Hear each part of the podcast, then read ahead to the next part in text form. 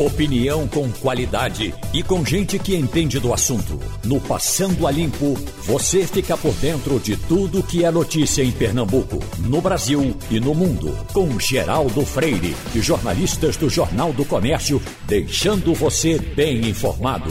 Passando a Limpo. Oi, estamos às 9 horas e 3 minutos do dia 21 de janeiro de 2021.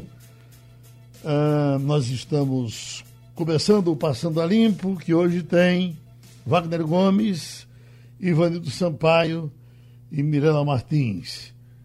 Olha um assunto que está na cabeça de cada um desses companheiros, e aí, para ser correto, cada um e cada uma, é horrível isso. Deputados e deputadas. É. É, é, trabalhadores e trabalhadoras. Jornalistas e jornalistas. Imagina o nome de sindicato. O nome de sindicato já é grande, né?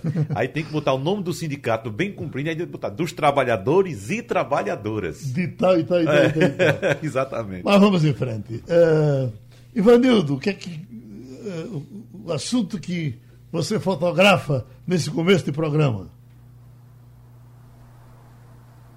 Ele como novo presidente dos Estados Unidos. Chegou, já desmanchou algumas das ações do seu antecessor, como eh, voltar ao Acordo de Paris, como voltar para a Organização Mundial de Saúde. Enfim, a gente começa a ter esperança em relação à grande nação do Norte, embora as nossas relações com Joe Biden não sejam as melhores, por conta de tanta idiotice provocada pelo governo brasileiro e seus representantes.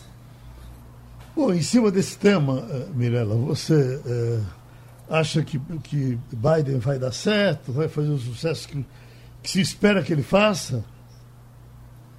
É, tendo em vista o antecessor dele, Trump, então a gente tem essa esperança muito latente, né, Geraldo? O governo Trump é, teve várias situações. É, Ivanildo trouxe aí a questão ambiental, né, que ele saiu logo no início do governo então foi uma premissa muito grande do governo Trump dele. Teve a história também, a besteira do muro, para separar os Estados Unidos de, é, do México. Teve também as questões das, dos bebês, das crianças que se separaram das mães, também em relação à questão de imigrantes. É uma pauta muito forte aí do democrata John Biden nos próximos quatro anos. Né? Ele teve 17 decretos, entre aspas, que lá não é chamado de decreto, mas aqui no Brasil a gente usa né, o termo de decreto, é, para desfazer atos e ações feitas pelo ex-presidente Trump.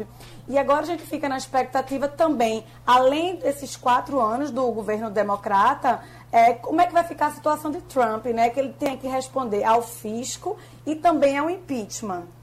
Ô, ô Ivanildo, é, é, a gente torce para que tudo dê certo.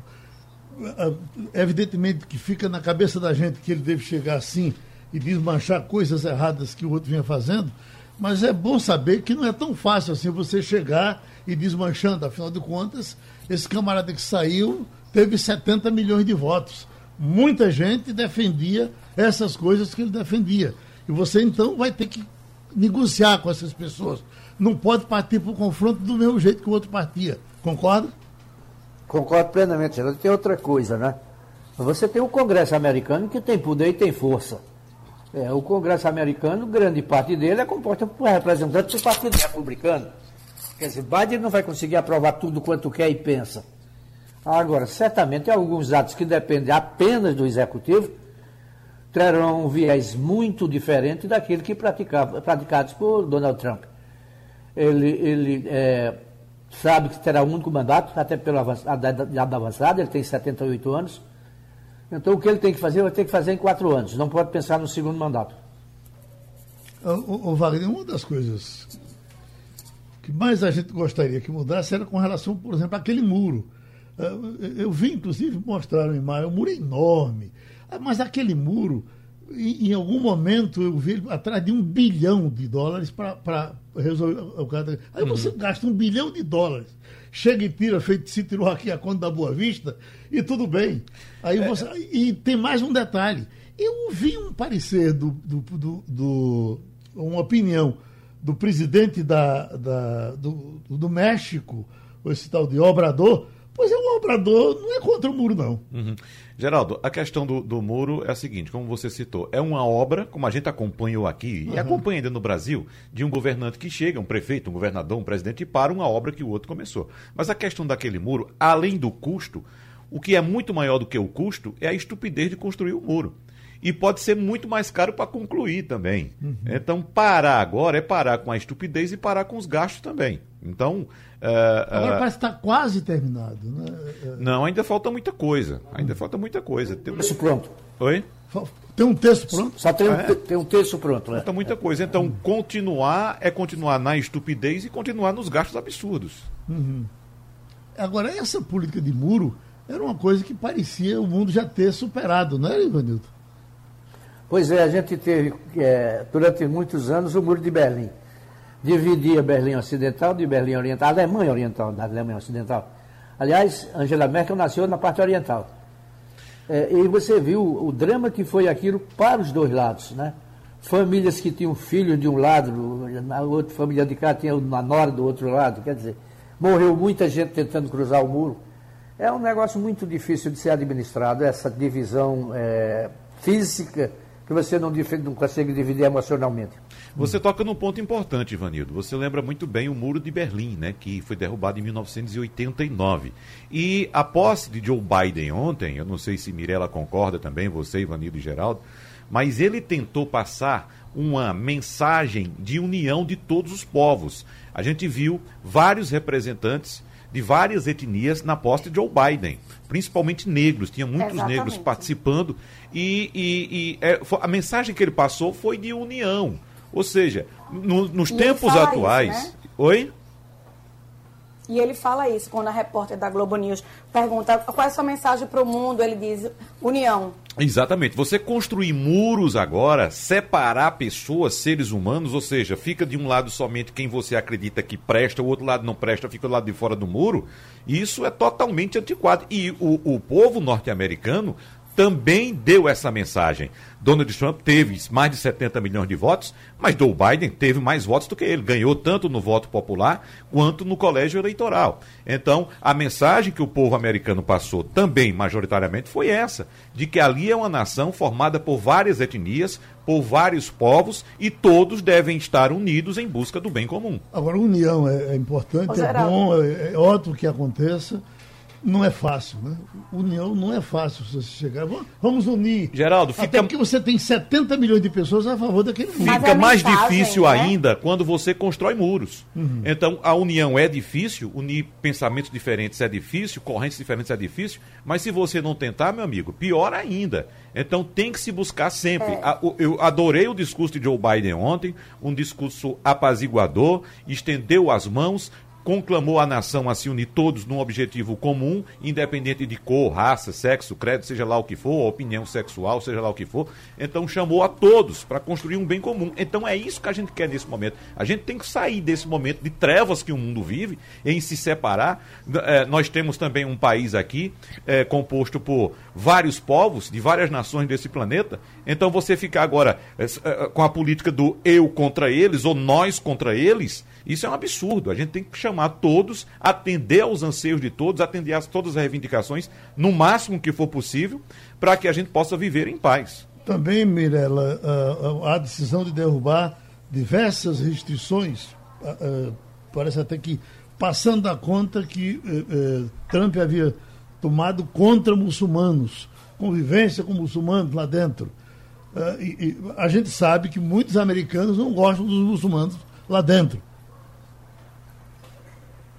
Isso, mas um dos decretos que Biden assinou ontem foi para liberar né, a, que existia alguma proibição de entrada de muçulmanos, de países muçulmanos nos Estados Unidos. Foi uma dessas novidades que ele, no primeiro ato dele de, como presidente. Eu gostaria de ressaltar ainda, Geraldo, se você me permite, sobre, é, sobre o que é, Wagner estava falando, sobre a mensagem da posse dele, né? Ele estava falando aí, a gente pode ver várias, é, a, a, semiótica dessa posse. O que é que a gente pode destacar? Eu destacaria é, Lady Gaga cantando o hino nacional americano, teve J-Lo, ela falou que é uma artista porto-riquenha, em que ela fala em espanhol, fala sobre justiça, igualdade racial, Teve também a Morgana, que é a poeta negra que escreveu uma, uma obra inédita para o movimento que traz também muito isso, né, sobre essa equidade racial. Ela tem apenas 22 anos, também teve essa, essa simbologia. A gente vem aí do América sofrendo aí questões fortes em relação à igualdade racial com Black Lives Matter. E teve também a cor. Muita gente me perguntou ontem por que Kamala estava de roxo. Teve também Hillary Clinton de rosto. E existe é, a semiótica das cores. E ela escolheu usar o roxo porque é uma cor que representa ativistas sufragistas e do movimento do direito civil, atleta e governantes. Então você veja que esse simbolismo era pautado em várias nuances da posse. E eu, eu, referindo ainda o discurso de Biden, ele diz: Eu fui eleito para ser presidente dos Estados Unidos e não apenas, do é, apenas dos democratas, que é o partido dele. Então, assim, ele tentando o máximo, pelo menos nesse início, governar para todos. Uhum. Ô, Geraldo. Oi, Rodrigo. É, o, o Trump era muito mais ligado a Israel do que ao mundo árabe. Tanto é que ele prometeu transferir a embaixada dos Estados Unidos para, para Jerusalém porque os outros, os, as, os outros países não aceitavam. E você veja que o presidente da. da de qual foi o país? De, você foi um país árabe, né? Que bateu palmas para a eleição de Biden. Disse novamente poderia voltar a conversar com os Estados Unidos, porque esse diálogo não havia durante a gestão de Trump. O próprio então, primeiro-ministro é que, que... o próprio primeiro-ministro de Israel, Ivanildo, mostrando que quer boa convivência, que eh, defendia a, a, ideia do, do ex-presidente, mas ele já a, aceita conversar e deseja boa sorte e quer reuniões com, com Biden agora, né? Mas tem que ser porque a colônia, é, é, colônia judaica, vamos falar a palavra certa, nos Estados Unidos é fortíssima, né? Uhum. Os grandes capitalistas norte-americanos são judeus. Quer dizer, grande parte. Pois bem, essa, essa união de Israel com os Estados Unidos é imprescindível para se manter o equilíbrio naquela região que vive permanentemente em litígio. Não pode acontecer isso, né? Joe Biden pode ser muito bem um apaziguador, um mediador dessas, dessas diferenças que são seculares. Se você me perguntar, você não está cansado de falar de vacina, não? Eu vou lhe dizer, não é brincadeira. Desde a noite de ontem, a madrugada de hoje até agora só foi vacina, vacina, vacina. Fica parecendo até o, o saco de peba de João Paraibano. Mas veja. Mas é todo mundo falando isso, Xandra. Então, você é pega os, os, órgãos de imprensa, jornal, televisão, rádio. Uhum. É vacina, vacina, vacina. E em segundo plano vem Covid, Covid, Covid. É verdade. Mas olha, tem aqui uma coisa interessante. Atenção, porque já já alguém vai fazer uma invenção em cima disso aqui. Está aqui. Um médico de 95 anos morreu na madrugada de hoje, uh, antes de participar, da, receber a vacina. Ele iria. Um médico baiano, o negócio aqui está meio apagado, mas o médico, ele é um médico baiano, de, de muito prestígio, 95 anos e tal, e era uh, o, o, simbólico. Ele iria tomar a vacina, doutor Divaldo, iria tomar a vacina e quando foi ontem foi dormir para se preparar para tomar a vacina hoje e morreu de hoje. Você imagina, se ele toma a vacina ontem e morre, o que que esses antivacinistas teriam para argumentar uhum. durante eh, eh, o resto da vida? Exatamente. É? Ele, atenção, ele é. não chegou a tomar a vacina. Aí os caras vão dizer, ele morreu de susto, porque não queria tomar a vacina. Então, é, é, é, esse é um assunto interessante que já já as pessoas vão explorar como que ele houvesse tomado. Ele não chegou a tomar. A família disse que ele morreu de morte morrida aí, sem, nenhuma, sem nenhum problema. Como passarinho? Foi dormir e amanheceu morto. Teve um caso relatado também, Geraldo, pelo jornal O Globo, lá uma senhora do, do sul fluminense, uma senhora de 108 anos, Geraldo. 108 anos, ela foi convocada para tomar a vacina e ela se recusou. Agora, ela recusou com o seguinte argumento: eu já vivi muito. Deixe essa vacina, a minha vacina, para outra pessoa que precisa viver mais. Se eu morrer amanhã, tá bom demais. Já vivi 108 anos e ela faz 109 em março desse ano.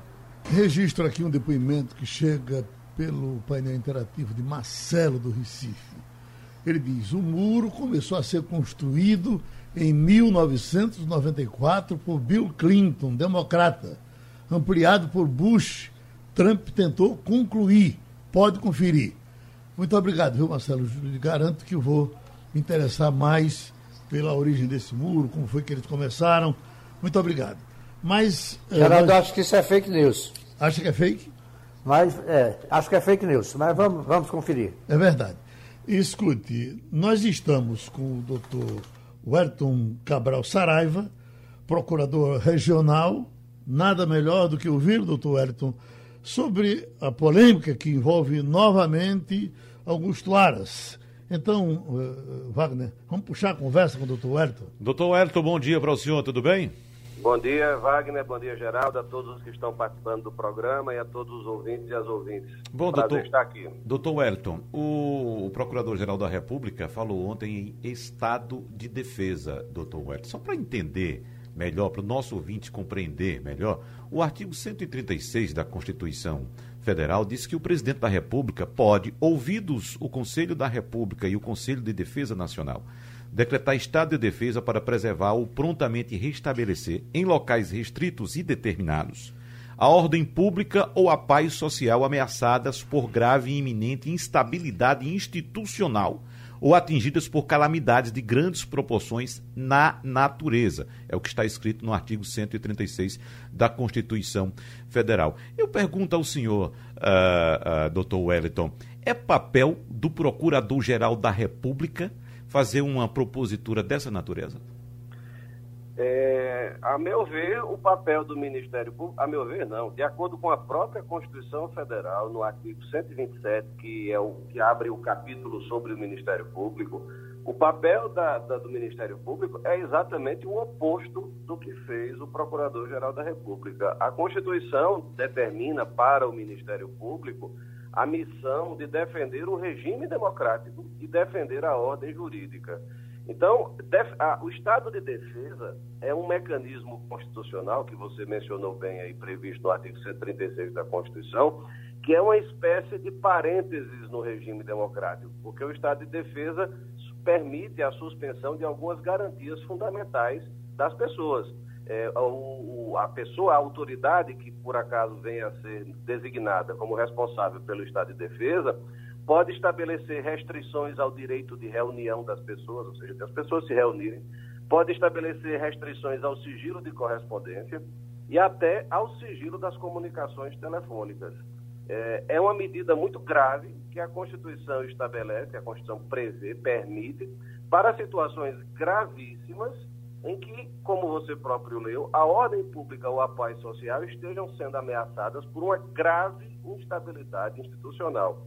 Eu não sou cientista político, nem é minha missão fazer análises políticas, mas como cidadão brasileiro, eu não consigo enxergar no território nacional nenhuma situação de grave instabilidade institucional que possa justificar uma decretação de estado de defesa. Além disso, o próprio artigo 136 exige que essa medida seja decretada depois de ouvidos o Conselho da República e o Conselho de Defesa Nacional, que são órgãos também previstos na Constituição que auxiliam o presidente da República e que não estão funcionando, eles não estão instalados, regulamentados e em funcionamento. Então, pela própria Constituição, é impossível, sem ouvir esses órgãos, a decretação do Estado de Defesa.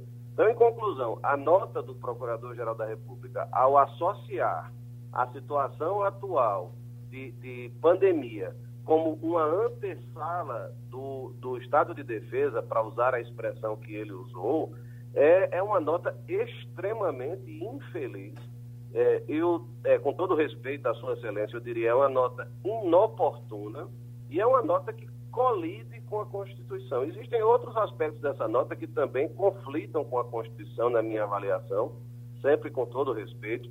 É, mas é, tanto, tanto essa nota foi infeliz e inoportuna que é, ela foi editada anteontem. Ontem, seis subprocuradores gerais da República, é, que são membros do, do, Ministério Público Federal e membros do Conselho Superior do Ministério Público Federal, na verdade, eles são a maioria da composição desse conselho, publicaram também uma resposta a essa nota, dizendo aproximadamente as coisas que eu estou dizendo aqui.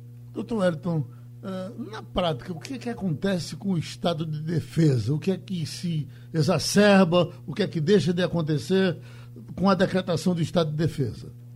O estado de defesa é um mecanismo, como o nome diz, ele é um mecanismo de defesa da Constituição e da ordem democrática. Então, numa situação muito grave, vamos imaginar que estivesse havendo eh, reuniões de vândalos, de pessoas depredando o patrimônio público ou particular, e que a, a, as forças normais de segurança do Estado não estivessem conseguindo controlar a situação. Veja que seria uma situação gravíssima, uhum. uma situação em que as próprias forças do Estado não conseguissem controlar a ordem pública. Então, numa situação assim excepcionalíssima, o presidente poderia decretar o estado de defesa para usar essas, essa, esses mecanismos que a Constituição prevê, ou seja, restrições ao direito de reunião, restrições ao sigilo de correspondência e restrições ao sigilo de comunicação telefônica, além da ocupação de bem de serviços públicos no caso de calamidade pública. Então, é um mecanismo para uma situação de, de, como se diz, de comoção interna do Estado, uma perturbação gravíssima da ordem que não possa ser controlada pelos mecanismos normais de segurança pública, porque nós temos todo um, um, um aparato de segurança pública formado pelas polícias civis, é, pelas polícias estaduais, que são a Polícia Civil, o Corpo de Bombeiros Militar, a Polícia Militar, pelas polícias federais, que são a própria Polícia Federal, a Polícia Rodoviária Federal, sem falar das Forças Armadas. Tudo isso pode ser usado.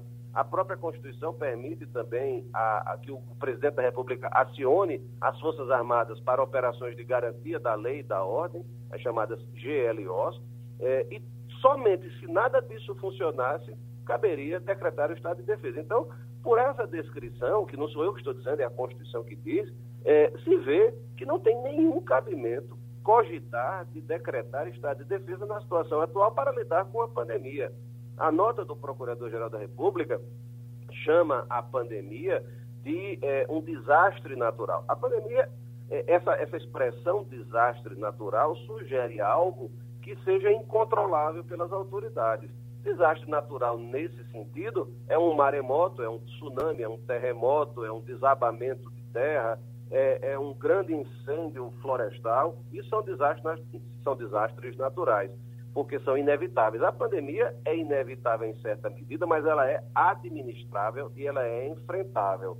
Só que, infelizmente, o governo federal está, é, a meu ver, como cidadão, realizando uma gestão catastrófica da pandemia. Tanto é que a, a média de pessoas que morrem no Brasil é muito super. A, a, o percentual de pessoas que têm morrido de Covid-19 no Brasil é muito superior à média da população brasileira comparada com a população mundial. Ou seja, estão morrendo mais brasileiros e brasileiras do que a média recomendaria, a média sugeriria.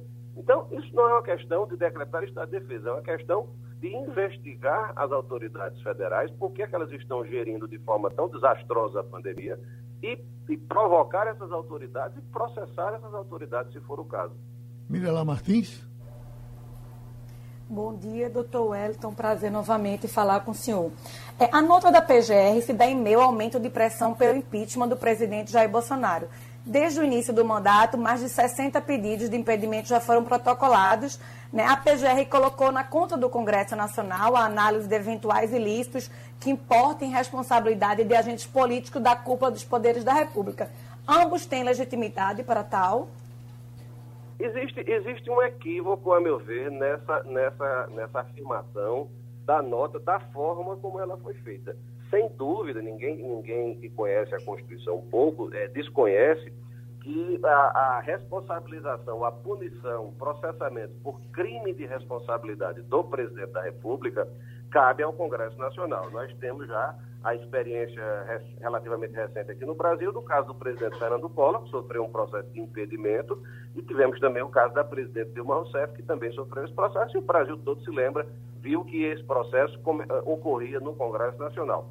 Essa, essa punição, esse processamento ocorre nos casos de crime de responsabilidade. O que são crimes de responsabilidade, muito rapidamente?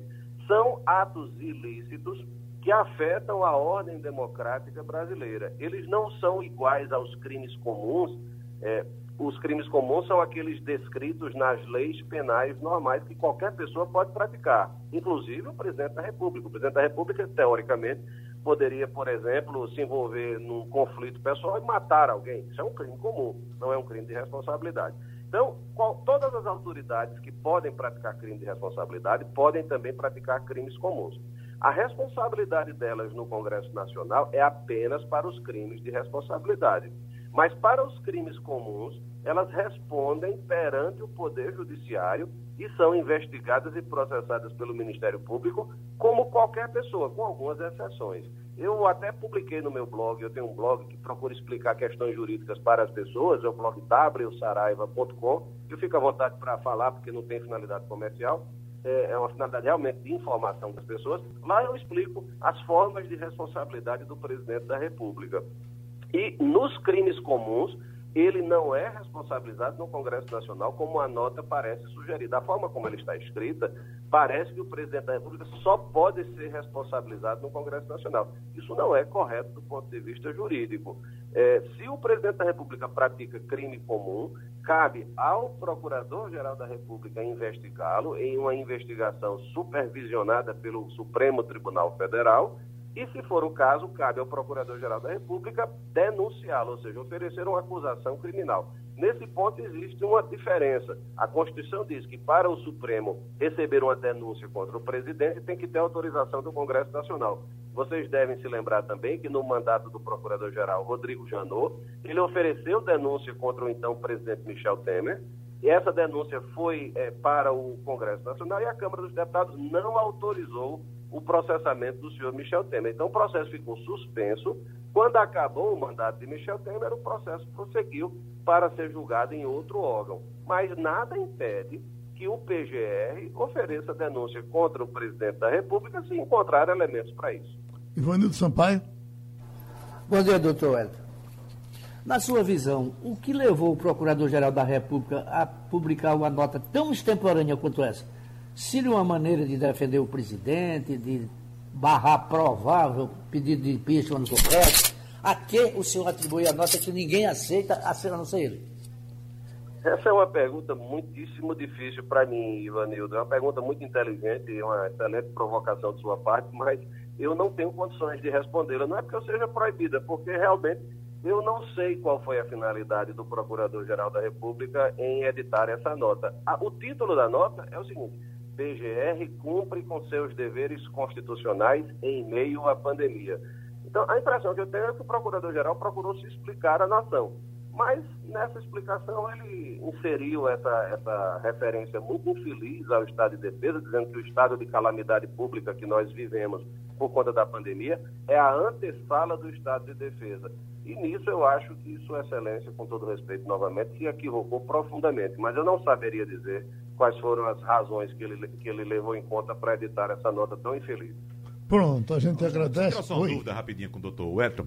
O senhor falou em crimes é, é, comuns, doutor Wellington. Não estaria nesse caso, no, no, nesse processo que estamos vivendo todo é, da pandemia, o presidente da República é, ferindo o artigo 273 do Código Civil, ou seja, é, o artigo que fala a respeito do crime contra a saúde pública? Olha, é, eu acho existem, em princípio, indícios de que, de que o presidente da República cometeu alguns crimes comuns nessa, nessa, durante a pandemia. Eu acho que, na verdade, você se refere ao artigo 268 do Código Penal, que é a infração de medida sanitária preventiva. Infelizmente, eu acho que o Brasil deve ser um dos, um dos poucos países, até recentemente, eram só quatro países que havia, cujos líderes recusavam a pandemia, eram negacionistas da pandemia. Eu não sei se os outros três continuam com essa postura, mas infelizmente o presidente da República continua com ela até hoje, dando maus exemplos seguidamente de descumprimento das medidas preventivas e até ridicularizando. Vocês devem se lembrar que algumas semanas atrás o presidente disse que nós não deveríamos ser um país de maricas, que as pessoas não deveriam ser fracas, ou seja, você é, se prevenir de uma pandemia que matou já mais de 211 mil pessoas, na visão do presidente da República, é ser maricas ou ser fraco. Eu não consigo compreender essa visão. E o artigo 268 do Código Penal diz que é crime infringir determinação do poder público de, de, destinada a impedir a propagação de doença contagiosa. O presidente se reuniu várias vezes em público sem usar máscara, sem respeitar o distanciamento social, ao contrário, é, provocando aglomerações em lugares nas quais a, o uso de máscara era obrigatório. E o distanciamento social é recomendado, é imposto, na verdade, pelo próprio Ministério da Saúde. Existem atos normativos do Ministério da Saúde desde o início da pandemia que é, recomendam a, a, o distanciamento social. E o próprio presidente da República descumpre essas recomendações do órgão técnico do seu próprio governo. Então, a meu ver, existem é, elementos para que ele seja investigado e, se for o caso, processado por crime comum. Outra dúvida, então, doutor Wellington. Ah, os diversos países estão exigindo quarentena para você poder entrar. Entrar nos Estados Unidos hoje é uma grande complicação. Tem que dar uma paradinha no México uh, para poder passar, ou, ou, ou no Panamá. Uh, eu lhe pergunto, por exemplo, diversos países estão decidindo que você só entra se estiver vacinado. Estados Unidos, por exemplo, que toma uma decisão desse tipo. O presidente da República, eh, eh, no caso, eh, o, o nosso Jair Bolsonaro, poderia ser proibido de entrar nos Estados Unidos porque por não estar vacinado ou com relação às autoridades a, a, a, essa lei não funciona? Essas normas sanitárias, Geraldo, são estabelecidas é, em cada país de acordo com as condições, com a avaliação sanitária e política de cada país. É, eu penso que os países que estabeleceram medidas sanitárias dessa natureza, como impor a quarentena para os que entrem ou impor a exigência de vacina, é, eu não acredito que eles abririam exceções para chefes de Estado. É, em, em países mais desenvolvidos da América do Norte e da Europa, existe uma cultura de cumprimento da lei muito mais rigorosa do que no Brasil. Aliás, eu peço licença para fazer uma consideração pessoal. Eu acho que um dos principais problemas do subdesenvolvimento do Brasil é exatamente essa falta de cultura de cumprimento da lei e a falta de sentido comunitário. Então, eu não acredito que em países mais avançados haveria exceções para que um presidente da República não vacinado ingressasse ali no território.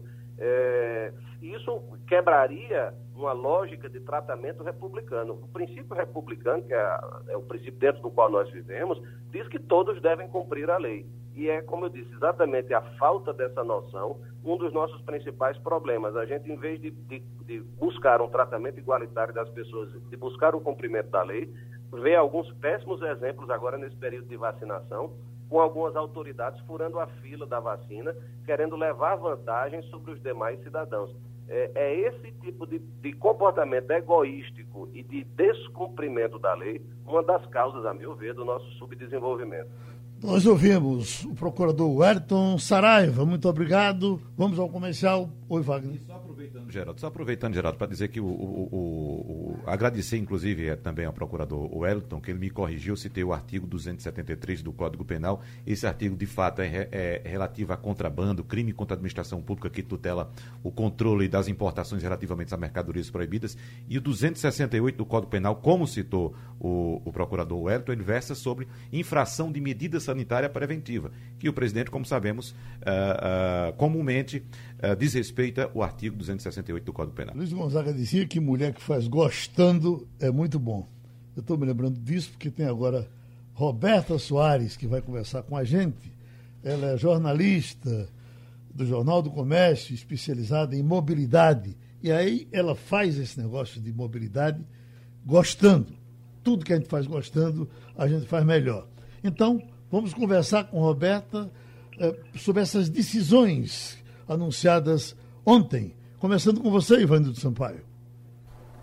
Bom dia, Roberta. Como é que você vê a questão do transporte urbano no Recife e é que essas decisões tomadas antes, inclusive essa ameaça de aumento de passagem? Bom dia, bom dia a todos.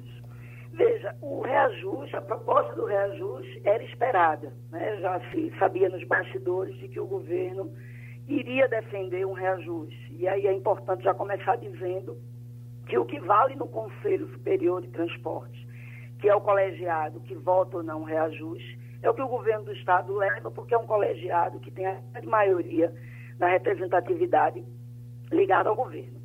É, havia uma, uma, uma, expectativa porque o setor empresarial propôs um reajuste de 16%. Veja, o setor empresarial ele sempre propôs, propõe, é histórico isso, um reajuste bem acima de todos, porque eles fazem as contas a partir é, é, das perdas e dos acréscimos dos insumos. Então, quando a gente vê essa proposta do Estado, que na verdade é um reajuste aí de 8% em média, é até menos ruim do que se esperava. Veja, o ideal no meio de uma pandemia era que não tivéssemos o reajuste para a população, é o ideal. Agora é o que a gente sempre conversa, o sistema de transporte é, é, ele precisa ser pago de alguma forma, né? Não tem almoço de graça. Então, ou a gente é, é, cria um fundo, ou a gente financia, ou a gente tira de outros lugares, ou ele continua do jeito que está, sendo pago pelo passageiro. Então, assim, é com tristeza que a gente vê esse reajuste, óbvio, né? Porque ainda mais no meio dessa pandemia, né? A gente vendo os problemas que a gente tem de lotação, é, principalmente nos horários de pico, principalmente na manhã, é triste, é ruim. E é o que deve ser aprovado, né? Deve ser aprovado. A gente deve ter o anel A aí subindo para 3,75 e o anel B, que o anel A é o que pesa, porque 80% do sistema, se eu não me engano, é esse percentual, praticamente usa. E o anel B, que é uma minoria, pulando para 5,10. Então, assim, é ruim. Poderia ser pior, mas é ruim. E a população vai reclamar. Você já tem reações da sociedade civil, já tem a frente de luta pelo transporte público, que tem assento no Conselho já reagindo, dizendo que não quer reajuste, que o certo era congelar. Por outro lado, nós tivemos aí uma finalização do governo do Estado, que eu acho que é importante a gente validar, porque demonstra um cuidado, uma preocupação social, que é essa criação do horário social.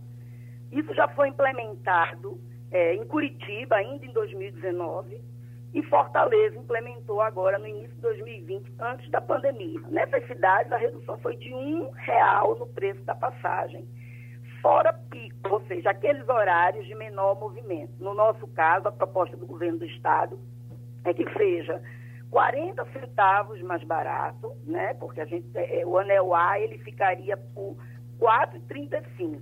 Então, se ele sobe é, desculpa, 3,35. Se ele sobe para 3,75 e no horário social ele fica valendo 3,35, então seria uma redução de 40 centavos. Então, tem um, um caráter social que eu acho que precisa ser validado. Não é o ideal. As outras cidades tiveram uma redução de um, de um real, por exemplo, tem, poderia ser até mais, mas é alguma coisa. Eu acho que isso precisa, sim, ser considerado.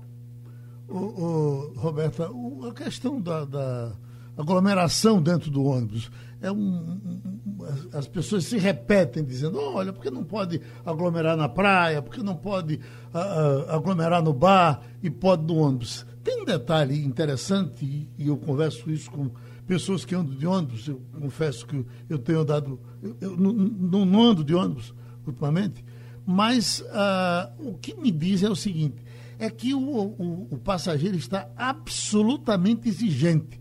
Não tente entrar no ônibus sem máscara que você não entra. Quer dizer, mesmo sem a, sem a proibição oficial, o motorista não se envolve com isso, o passageiro não deixa. É isso que me dizem 100% das pessoas que andam de ônibus. Isso não está sendo suficiente para a gente dizer o transporte não está contaminando? É, veja, ontem mesmo eu vi gente no ônibus sem máscara. É, a situação é muito complicada. Quando você transfere, é como você disse, de fato a responsabilidade tem que ser do passageiro. Porque você transferir isso para os operadores, no caso, quando eu digo operadores, é o motorista e para os cobradores que ainda existem nos ônibus, é muito ingrato. Só quem anda transporte público sabe como isso se dá, como é difícil gerenciar conflitos nesses ambientes. Então, de fato, tem que ter responsabilidade do cidadão de usar máscara e do cidadão passageiro de exigir que o outro use a máscara. Aí veja, essa estratégia do governo do Estado de criar esse horário social passa um pouco também por esse aspecto, que foi a mesma linha das outras cidades. Qual é a ideia? Hoje a gente tem a grande concentração da nossa demanda nos horários de pico. Então você tem Em todo lugar tem esse problema, não é só no Brasil, não é só em Pernambuco, é em todo lugar. O horário de pico, principalmente da manhã, que é mais concentrado. Então, quando eles criam esse horário social, eles estão querendo, foi uma iniciativa nessa, nesse sentido também, de ver se tira um pouco esse passageiro do horário de pico. A gente fez algumas contas junto com o Grande Recife, está né, tá até hoje no Jornal do Comércio, também está na coluna Mobilidade, que esse impacto, veja, o horário social ele vai ter um efeito mais político, pelo menos é a leitura que eu faço, político e social, na prática, financeiramente, menor. Por quê? A estimativa aí é que a gente consiga atrair 10% de passageiros para esse horário social, que seria de 9 às 11, de 13h30 às 15h30. Mas você alivia um pouco a demanda do horário de pico. Desses 10%, que equivaleria hoje a 70 mil passageiros, porque hoje, pagantes, veja, eu explicar uma coisa, a gente está falando de passageiros pagantes, aquele que paga a passagem. É diferente do passageiro transportado. O passageiro transportado tem as gratuidades. Então, hoje, o sistema da região metropolitana está transportando 700 mil passageiros pagantes. Antes da pandemia era 1 milhão e 200. Então, essa migração se daria assim. Uma parte já usa esses horários fora pico e já paga com cartão Vem ou em dinheiro. Então, haveria essa migração para o cartão Vem, porque o horário social só é beneficiado quem usa o cartão Vem comum, só o cartão Vem comum, e uma outra pequena parcela, seria equivalente a 9 mil passageiros, é que viriam desses horários de pico, principalmente dos horários da manhã. Então, assim, o impacto não é tão grande. Talvez surpreenda, isso são estimativas, mas já seria uma forma de tentar trazer um pouco esse passageiro do fora pico, porque a gente vai ter sempre esse problema, não vai ter solução, a não ser que, de fato, se coloque uma frota é, é, que vai custar muito. É isso que precisa ser entendido. Às vezes a gente pode falar isso, as pessoas dizem, não, ela está defendendo o setor empresarial. Não é isso. É que a gente que conhece o transporte, a gente sabe, veja, tem custo. Alguém tem que pagar essa conta. Então, ou a gente busca linhas de financiamento para garantir o transporte público. O governo do Estado tem, tem feito um subsídio de 300 milhões ano, está nessa faixa aí, 250, 300 milhões. Que é muito para eles, é pouco para o sistema. Então, assim, a conta não fecha. Então, a gente precisa, talvez, com esse horário social, a gente consiga pulverizar um pouco essa, essa demanda. Por exemplo, o passageiro que hoje entra no sistema às 8, ele pode dizer, não, peraí, eu vou esperar para entrar às 9. À tarde já é mais difícil, porque quem larga às 5 horas não vai conseguir voltar para as três e meia da tarde. Então, assim, mas é uma expectativa. Talvez essa, essa redução aí de 40 centavos nesse horário social consiga ajudar a gente nisso que você falou, Geraldo, nessa concentração da demanda de passageiros nos horários de pico. Talvez isso nos ajude. Mas até lá, se isso de fato acontecer, realmente tem que ser, não entrar, tem que ser usar máscara, né, ter cuidado com os contatos, mas principalmente usar máscara, evitar conversar, evitar falar, enfim. É uma situação realmente muito delicada. O governo fez essas propostas, a gente precisa aguardar, a reunião vai acontecer agora no dia 5 de fevereiro, mas como eu disse, provavelmente, é, historicamente, tudo que o governo do Estado propõe é aprovado. Então a gente deve se deparar com essa realidade. É a nossa esperança, esse horário social, que consiga tirar um pouco dessa concentração dos horários de, de rush. Bom, a gente agradece a Roberta Soares a contribuição com o Passando a Limpo. Conversava aqui internamente com Wagner sobre essa questão do gás, que é um, um problema seríssimo para o pessoal, especialmente agora de baixa renda, o pessoal que mora nos altos, quem cozinha, eh, nesses lugares mais, mais simples, porque a partir da, do gás embutido eh, nos condomínios, nos prédios de até de médio porte, você deixou essas, eh, essas pessoas sem vez e sem voz muito jogadas. E aí é uma guerra para você correr atrás do bujão. E esse gás do bujão, por exemplo, está aqui. Ó. Guedes prometeu gás pela metade do preço, que seria 35 reais. Eu me lembro dessa promessa que foi feita. Eles fariam aí uma remandiola e o gás teria esse preço. Mas aqui, essa mesma matéria diz que em alguns lugares o gás já chega a custar 105 reais. E, a, e as pessoas com mais espaço para reclamar, repito, com mais vez e voz, essas têm o gás embutido, a gente inclusive esquece quanto é que paga pelo gás. É, exatamente. Esse público certamente, Geraldo, nem lembra que existe botijão de gás. É né? Porque, como você bem lembrou, não são somente condomínios de alto padrão, né? de pessoas de, das classes mais ricas, digamos assim.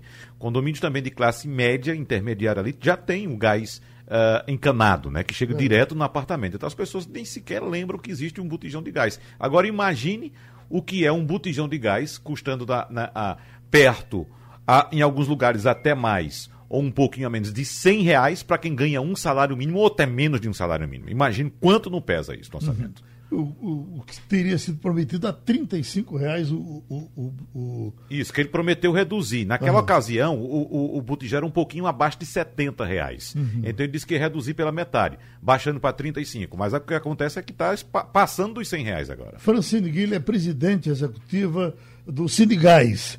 Eu pergunto, Francine, não, não há nenhuma esperança de que haja redução no preço desse gás? Ele só faz subir?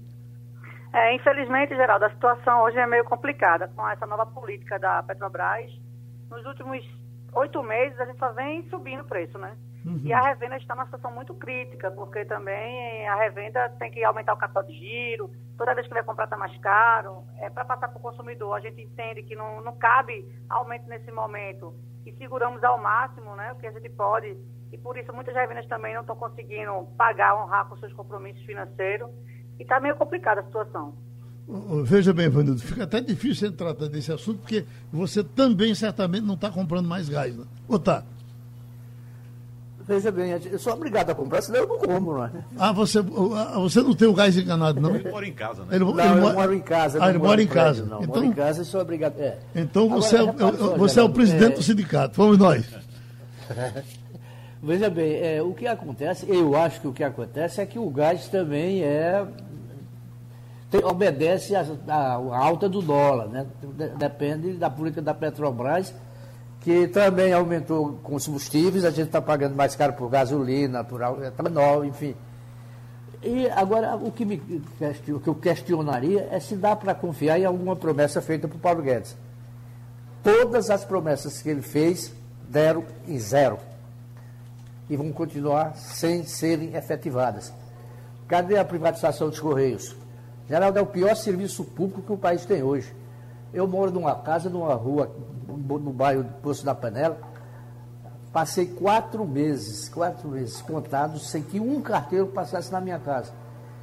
É, eu pagava uma pessoa para ir para uma fila em Casa Amarela com o meu documento para tentar ganhar minha correspondência, porque havia títulos a pagar que estavam no correio. Uhum. Então, por que não se dá uma solução a isso? A mesma coisa é a questão a política do petróleo, a política do gás. Não dá para acreditar no ministro Paulo Guedes, infelizmente. Hum. Agora, veja, você está falando de serviço público, a gente sabe que o serviço do Correio é ruim, mas eu vou lhe dizer outro serviço que não é público e é muito ruim. É o serviço da Sky. A Sky é um negócio muito sério, muito ruim.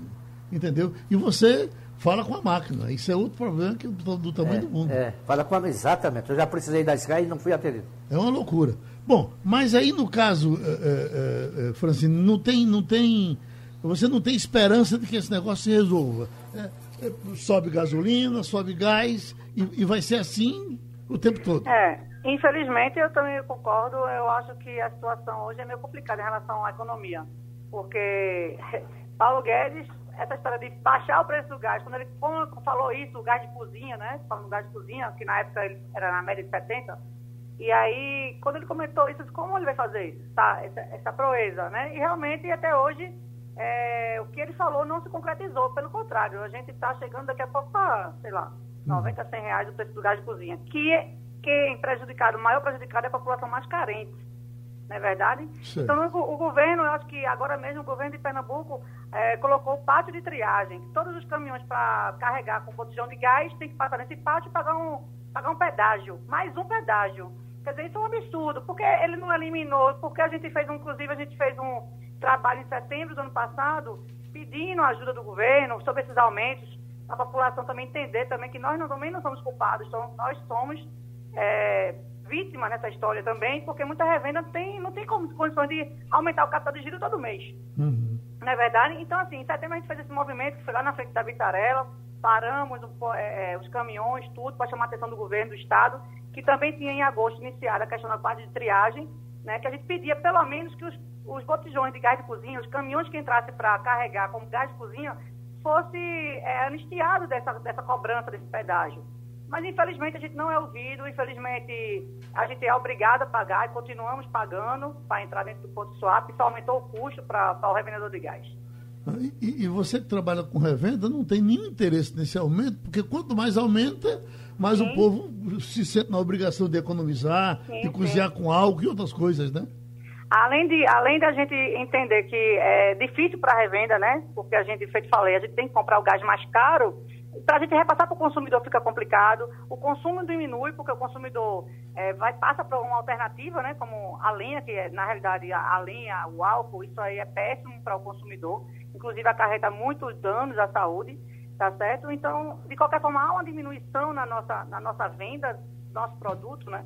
É complicado, realmente é muito difícil. Hum. Mirela, Mirela, você vai me surpreender como o Ivanildo surpreendeu? Você compra gás no bujão? Não, meu prédio tem aqueles botijões é, grandes que o próprio condomínio compra e a gente utiliza. E um, um, detalhe também é que o gás, assim como a água no meu prédio, é individualizado. Uhum. Eu nem vi esse botijão grande. Eu, eu, eu, eu fico pensando que é Deus que está mandando é. gás lá para casa. Uhum. Mas diz tudo, Não, só quero lembrar, Geraldo, que o Brasil é importador de GLP, né, que é o gás líquido feito de petróleo. E se reduzir o preço abaixo das cotações internacionais, a gente sabe o que, é que pode acontecer. Já houve intervenção dessa natureza na Petrobras aqui no Brasil e nós acabamos pagando o pato logo em seguida. O, o, a Petrobras ela precisou importar no ano passado quase 30% do gás consumido no Brasil.